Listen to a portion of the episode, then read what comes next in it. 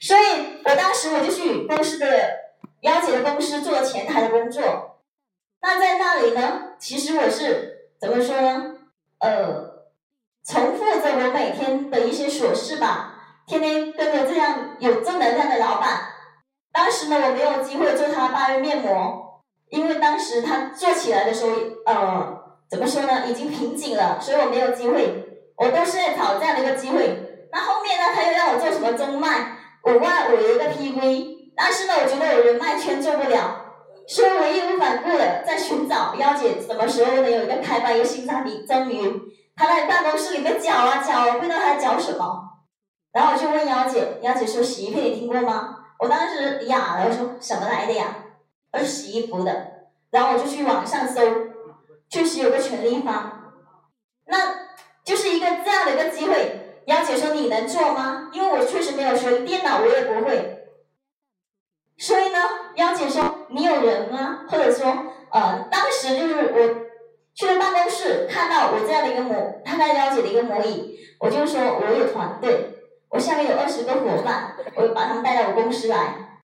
我说，呃，我们公司会研发一个新产品，你们有兴趣去听吗？我的伙伴们都很感兴趣，就来了。当时我的伙伴个个都觉得这个产品很好，我当时义无反顾的拿下自动。产品还没出来，我就想要做了。为什么？因为我一直在寻找着这样的一个机会。我需要一个好的商品，把我什么呢？体现我的价值。所以呢，我为什么我今天站在台上起舞就是一次突破？因为我觉得我把最真实的告诉大家，想让大家更了解我，想让大家知道这个培这个平台的一个魅力吧。不单单是一个小的商品，最重要的呢。是改变我们自己，让我们自己提升了。所以说，很感谢大家听我的分享。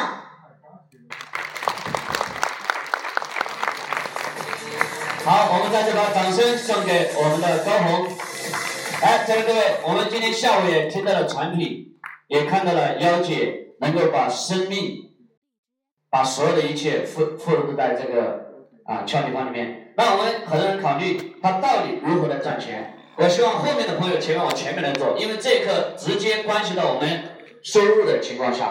那等一下，我们的金牌讲师讲完之后，我最后跟大家分享一点。在这我们都有玩，都有微信的，举手看一下，都有微信的。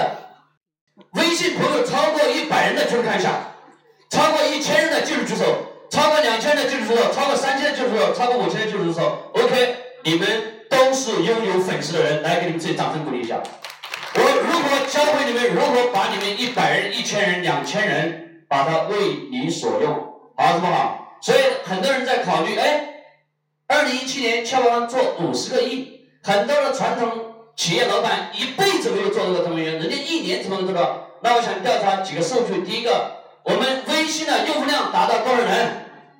六亿，八个亿，每个人买一盒是多少个亿？一盒一百块，每个人买一盒是多少个亿？多少个亿？在座的各位，我们洗衣服，你一一年下来只洗一次吗？不是嘛？对还是不对？那你身边的朋友是不是还要洗啊？所以未来是个人流量跟数据的时代，在座各位要醒悟过来。到最后，我来跟大家分享如何用互联网的思维来拥抱传统行业，为你自己所用，好，对不好？啊！掌声通过一下，来，我们最后再来掌声，有请我们的金牌讲师给大家讲解一下小李方如何赚钱。来，掌声。呃，我们深圳的朋友留下来的都是金，对不对？那我说了，我们不是为了洗衣服来的，对吧？所以呢，在这里呢，我再给大家剖析一下我们的一个制度。那刚刚我们分享的那两个小孩子呢，九四年、九六年，那小红呢，其实她太紧张了，没有说到重点。其实她呢，她其实以前我们为什么说中脉，是因为我们的护肤品进中脉的渠道，那个时候让她入一个一万亿的点位，她觉得很难，她说没有钱。但是我们做了这个洗衣片，没有告诉她的时